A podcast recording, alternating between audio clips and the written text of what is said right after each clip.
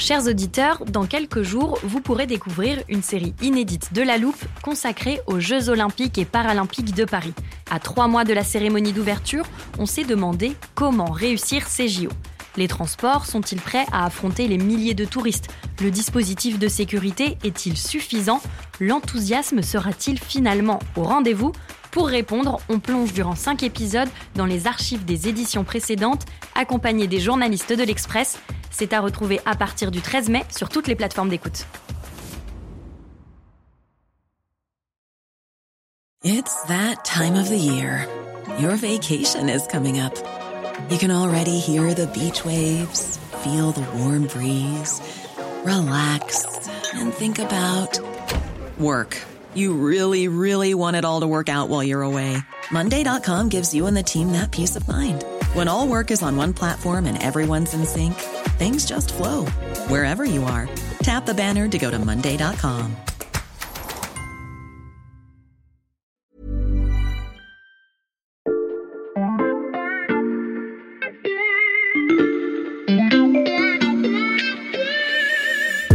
c'est entre le magicien et le mentaliste. Son petit surnom euh, chez Lazare, c'était Robocop, c'est-à-dire que tout le monde essayait de lui tirer dessus et, et en fait, il est inarrêtable. Il y a de l'ambition énorme et il y a aussi le fait d'oser tout, même parfois euh, le ridicule. C'est aussi pour ça que le choc pour lui est extrêmement violent. Salut, c'est Xavier Yvon. Nous sommes le mardi 20 juillet 2021. Bienvenue dans La Loupe, le podcast quotidien de l'Express. Allez, venez, on va écouter l'info de plus près. Pour aller au combat, il faut aussi des banques conseils et là encore on retrouve les plus grands noms. La banque de Jean-Marie Messier côté euh, Veolia, il connaît bien le dossier pour avoir été à l'origine de la création de Veolia. On est en février dernier, en pleine bataille autour de la fusion Veolia-Suez. Et je sais pas vous, mais moi, quand j'entends ça, j'ai l'impression d'un retour vers le passé parce que dans les années 90, Jean-Marie Messier, c'était ça. Aujourd'hui, c'est Jean-Marie Messier qui nous accompagnera tout au long de ce journal. Avec lui, nous reviendrons sur cette curieuse atmosphère autour de lui comme si personne ne l'aimait. C'est injuste de dire cela. Beaucoup de gens m'aiment, et moi-même, j'aime Canal. Canal. Je me souviens d'un patron star qui avait donc sa propre marionnette au guignol de l'info entre Johnny et PPDA, même si c'était pour euh, le moquer et attaquer sa gestion de Canal+. Je me souviens aussi de sa chute brutale en 2002.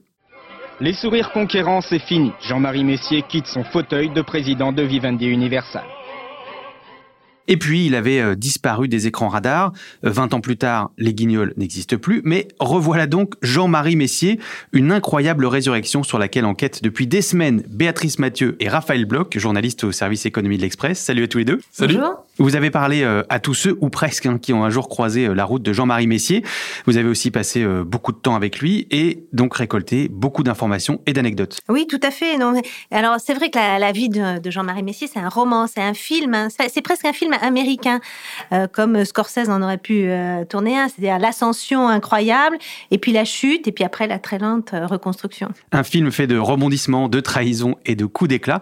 Un film surtout dont le personnage principal ne laisse personne indifférent. Ouais, non, c'est hallucinant. On s'est rendu compte que euh, bah, plein de gens le détestent. Ce film, on a décidé de vous le raconter dans la loupe. Installez-vous confortablement pour le premier épisode, parce que oui, c'est tellement passionnant qu'il y en aura deux. Aujourd'hui, le Golden Boy de Grenoble. L'histoire commence dans la banlieue de Grenoble. Nous sommes au début des années 1970. Jean-Marie Messier s'apprête à monter à la capitale. Oui, c'est un peu un Rastignac en fait, puisqu'il est issu d'une famille euh, assez modeste. euh, le- C'est un fils de prof. euh, Il est brillant. hein, Il a d'excellentes notes. Il fait une très très bonne prépa. Et puis il accepte en fait. C'est là où on voit l'ambition du personnage, c'est-à-dire qu'il cube sa dernière année de prépa. Qu'il a mine, il a centrale. Ce qui est pas mal. Mais ce qui est quand même très bien, mais ça lui suffit pas en fait. Ce qu'il veut, c'est l'X. Donc il accepte, il redouble, il prend le pari. hein. C'est un joueur, on verra ça tout au long de sa carrière. Et, et donc il, il triple sa dernière année et il a, il a l'X, Donc Polytechnique. Polytechnique. Et ensuite? Après Polytechnique, il intègre l'ENA.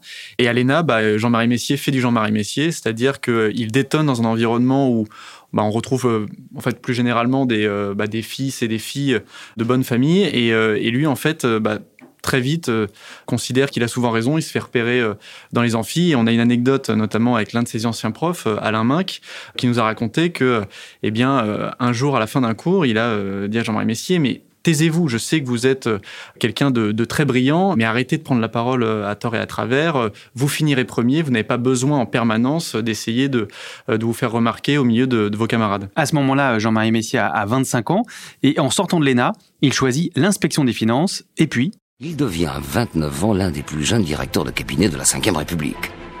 Sous le ministère d'Édouard Balladur, à l'économie et aux finances, il participe de près à la vague de privatisation orchestrée par Jacques Chirac sous la cohabitation. Là encore, euh, Béatrice, Jean-Marie Messier se fait remarquer.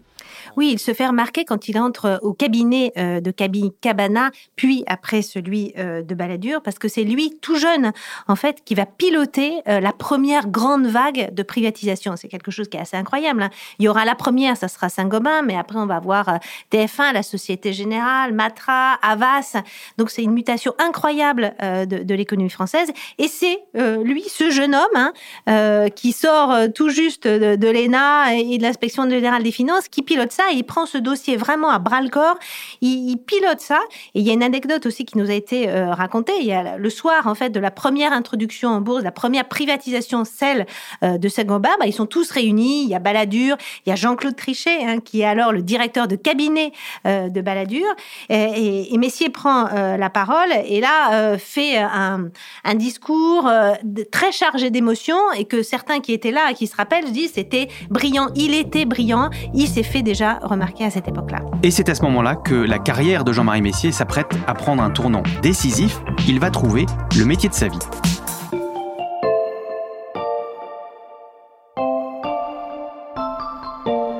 Euh, Béatrice Raphaël, est-ce que vous pouvez nous raconter comment euh, Jean-Marie Messier devient banquier d'affaires? Oui, alors ça s'est fait euh, en réalité, non pas par hasard, mais c'est vrai que c'est quelque chose qu'il n'avait pas vu venir.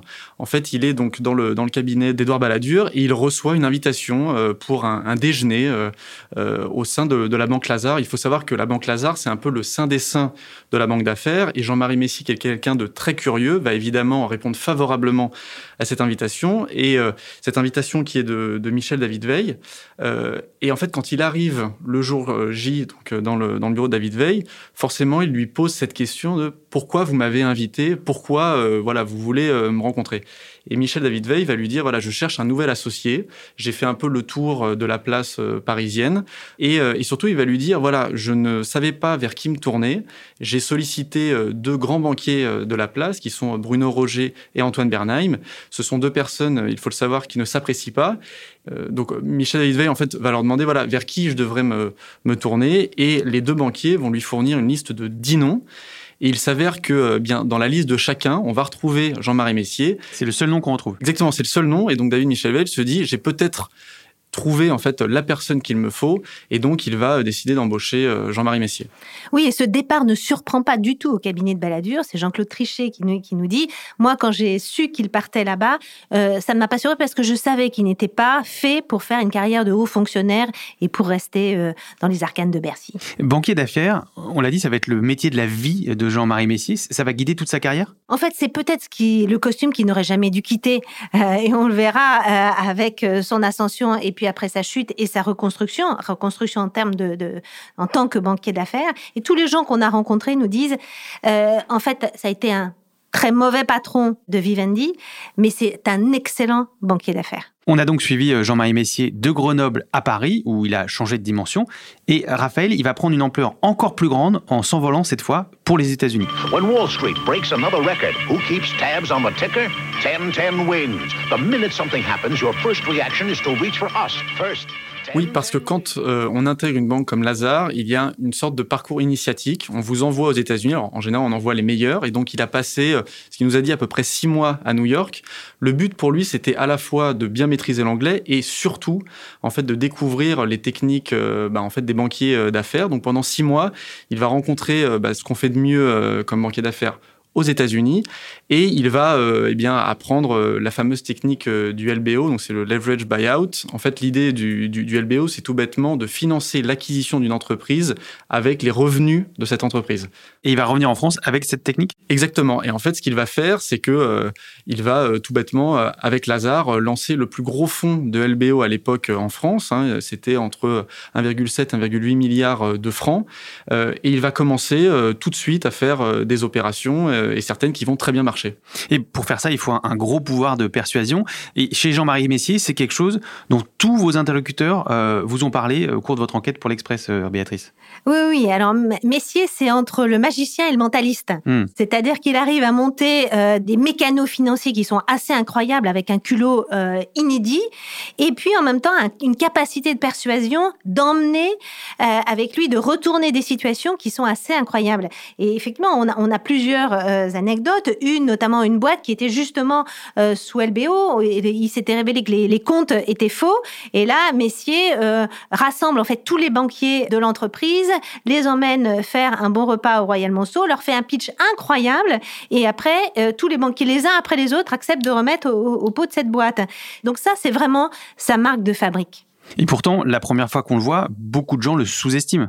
Oui, évidemment, parce que d'ailleurs c'est nous ce qu'on a ressenti quand on l'a rencontré, c'est-à-dire que euh, il arrive avec euh, cet air un peu euh, débonnaire, grand sourire. Il est comme beaucoup de banquiers d'affaires assez assez rond. il a une voix qui, qui est douce, alors qu'en réalité derrière le personnage, il y a un redoutable banquier d'affaires. On a bah, justement son petit surnom chez Lazare, c'était Robocop, c'est-à-dire que tout le monde essayait de lui tirer dessus et, et en fait il, il est inarrêtable un Robocop euh, tout en rondeur, et c'est ce pouvoir de séduction qui va lui faire monter euh, la marche d'après. Euh, Jean-Marie Messier se met dans la poche le patron de la Générale des Eaux. Au départ, la Compagnie Générale des Eaux, une vieille dame plus que centenaire, une entreprise discrète, omniprésente, très rentable. Oui, il a 36 ans seulement et il devient patron d'une des plus grandes entreprises françaises, une des plus vénérables entreprises françaises qui est présente dans l'eau, dans les déchets, dans la propreté, dans les télécommunications.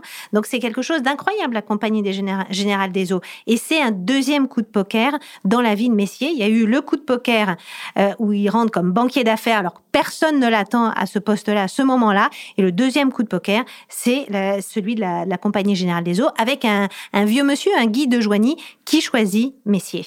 Et là, Messier va totalement transformer euh, cette vieille dame centenaire. Bah, c'est ça, c'est-à-dire qu'il arrive euh, finalement avec euh, des idées assez claires. Alors, il n'en parle pas au tout début, mais ce qui lui plaît dans Vivendi, c'est tout ce qui est l'entertainment, Internet, la vidéo. C'est-à-dire que il a une, une, vision. Il se dit, voilà, dans quelques années, il va y avoir une convergence de ce qu'on appelle les contenus et le contenant, et donc il veut faire pivoter Vivendi et il va effectivement organiser progressivement la session de tout un tas d'activités, notamment tout ce qui est déchets euh, et eau, euh, pour se focaliser sur eh bien, ce qui va devenir justement euh, le Vivendi, à savoir un grand groupe dans les télécoms et les médias. Et tu dis Vivendi parce qu'une des premières choses qu'il fait, c'est de changer le nom de la Compagnie Générale des Eaux. Exactement, c'est quelque chose qui lui ressemble, c'est-à-dire que c'est quelqu'un qui veut se projeter dans le 21e siècle, et donc il se dit que voilà, il faut revoir la stratégie, revoir les activités, et évidemment revoir le nom. Il y a évidemment l'achat de Universal, qui est un de ses grands coups. Oui, oui, l'achat de Universal, mais aussi l'achat d'énormément de start-up, en fait, euh, du domaine de l'Internet. Il faut se rappeler qu'on est à la fin, en fait, des années 90. C'est l'explosion des .com. Euh, y avait, on était aussi à une période de bulle, donc tout ce qui se présente avec un point .com vaut de l'or, et Messier rachète, et il rachète énormément, et c'est ce qui va aussi le couler. En septembre 2000, à New York, le PDG de Vivendi est au fait de sa gloire. Oui, parce que Jean-Marie euh, Messier habite à New York. Vivendi est basé à Paris, mais c'est vrai que très vite, le dirigeant a voulu être entre euh, New York euh, et Paris, entre l'Europe et les États-Unis. Et, quand il est arrivé à New York, ce qu'il a voulu obtenir, hein, ça correspondait aussi à l'idée qu'il se faisait de son statut, eh bien, c'est un appartement sur Central Park, juste au-dessus de celui de François Pinault, qui est l'une des personnalités françaises les plus riches. Euh, et euh, l'appartement est euh, trois fois plus grand que celui du, patron de ce qui est devenu Kering. Et ce nouvel appartement, eh bien, c'est le symbole de ce qui va causer la chute de Jean-Marie Messier, sa folie des grandeurs.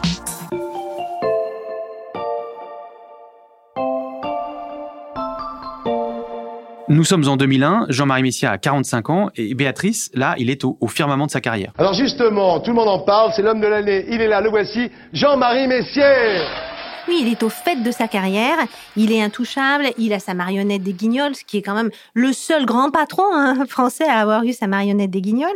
Euh, c'est les unes de Paris Match, c'est la rumeur de sa liaison avec Sophie Marceau, c'est tout ça. Donc c'est euh, c'est une star, c'est un patron star. Il sort dans la rue et on, on, lui demande des autographes, il va faire une conférence à HEC ou euh, dans une grande école, c'est des standing ovation. C'est vraiment le patron star. Et alors il y a un épisode qui est assez croquignolesque dans cette euh, gloire, c'est-à-dire qu'il reçoit la Légion d'honneur. Donc là, il demande à ce que Chirac euh, vienne la lui remettre en personne. Qui est alors président. qui est alors président, ça ne se fera pas. Ça se passe chez Georges, qui est le restaurant qui est tout en haut, en fait, du musée de Beaubourg. Et là, il y a tout le Gotha du monde des affaires parisien. Et là, sans prévenir personne, Messier va chanter tout son discours. Chanter. Il va chanter tout son discours de remerciement. Et alors là, c'est la consternation. Tout le monde regarde ses chaussettes. ses proches nous disent, là, on était très, très gênés parce qu'il était juste ridicule. Mais ça aussi, euh, Messier, c'est, euh, il ose tout. Il y a de l'ambition énorme et il y a aussi le fait d'oser tout, même parfois euh, le ridicule. Alors, la légende veut que Vincent Bolloré, qui était présent lors de cette soirée, eh ben, dira à un autre invité, ben, tu vois, là, Messier s'est fait autant d'ennemis qu'il y avait de personnes à sa soirée. Jean-Marie Messier ose tout, quitte à aller trop loin, et notamment dans les affaires. Et d'ailleurs, dans son entourage, à cette époque, Raphaël, euh, beaucoup tirent la sonnette d'alarme. Oui, et c'est euh, le fil qu'on a justement remonté, c'est-à-dire qu'on a voulu comprendre euh, à quel moment finalement les choses ont basculé pour Jean-Marie Messier. On s'est rendu compte que, eh bien, assez vite, des proches, des membres du conseil d'administration ont senti que, voilà, Vivendi, avec sa boulimie d'acquisition, allait dans le mur. il y a eu des notes successives. Le directeur financier, d'ailleurs, les directeurs financiers successifs ont à plusieurs reprises voilà, informé Jean-Marie Messier du fait qu'il manquait du cash. Hein. Il faut savoir que le, cash pour une entreprise, c'est un peu comme le sang pour le corps humain. Quand on n'en a plus, bah, on n'arrive plus tout bêtement à, fonctionner, hein. on, on, ne vit plus. Mais comment on est arrivé au point où Vivendi manque à ce point-là de cash? Ben, Vivendi perd beaucoup de cash parce que euh, Messier achète beaucoup. Il est dans cette, euh, cette vision euh, stratégique de, de, de, changer la face de Vivendi et donc il achète énormément de startups. Encore une fois, on est au sommet d'une bulle financière, donc tout vaut de l'or et tout vaut très cher. Et donc il aurait dépensé 2,5 milliards d'achats dans des startups. Et alors ceux qui vont arriver après son départ et qui vont, il va falloir nettoyer un peu les écuries de Vivendi vont céder les unes après les autres ces startups pour quasiment rien. Jean-Marie Messier fait donc le pari fou de la conquête du monde grâce à Internet. Un pari qu'il va perdre, mais qui fait de lui la coqueluche des médias. Donc on, le dit, hein, les sonnettes d'alarme euh, sont tirées dans tous les sens, ça clignote rouge, et pourtant Jean-Marie Messier continue. Oui, parce qu'il est persuadé euh, d'avoir euh, la bonne vision, d'avoir raison, sauf que c'est pas forcément une bonne chose d'avoir raison trop tôt. Et à l'époque, eh bien, les entreprises coûtent trop cher, et donc Vivendi ne peut pas supporter toutes ces acquisitions. Et donc en, en mai 2000 2002, euh, le conseil d'administration, qui est composé à l'époque des, grands fauves hein, du capitalisme français, comme à l'époque BBR, qui est le patron d'AXA, ou Lachman, qui est le patron de, Schneider, qui sont deux très grosses entreprises françaises, eh bien, décident de euh, siffler la fin de la récréation. Privé de ses derniers soutiens, banni par les marchés, haï par le monde du cinéma français, Jean-Marie Messier paye aujourd'hui les excès de son appétit de pouvoir. Et donc, il est démis de ses fonctions du président de conseil d'administration de Vivendi. Et à l'image euh, de son ascension, Béatrice, la chute de Jean-Marie Messier est spectaculaire. La chute est extrêmement violente, elle est spectaculaire. Alors, il y a ces images où on le voit euh, sortir du siège de Vivendi où il pleure. Elle est spectaculaire aussi pour lui parce que lui ne s'y attend pas. Jusqu'au dernier moment, il est vraiment convaincu qu'il va pouvoir garder le conseil d'administration pour lui. C'est aussi pour ça que le choc pour lui est extrêmement violent. Même sa sortie aura été théâtrale et d'honneur d'une centaine de salariés pour Jean-Marie Messier. J2M écrase quelques larmes, la fin de six ans de règne, décidément très médiatique. Et pour tout le monde, ce moment signe la fin de Jean-Marie Messier. C'est l'échec dont il ne se relèvera pas. Mais vous l'avez compris, l'histoire n'est pas terminée. On va continuer de vous la raconter avec un invité de marque. Oui, bonjour, je m'appelle Jean-Marie Messier. Retrouvez-nous demain pour le deuxième épisode spécial de La Loupe consacré à Jean-Marie Messier. Pour ne pas le rater, euh, pensez à vous abonner sur votre plateforme d'écoute. Ce premier volet a été fabriqué avec Charlotte Barris, Louis Coutel, Margot Lanuzel, Mathias Pengili et Lison Verrier.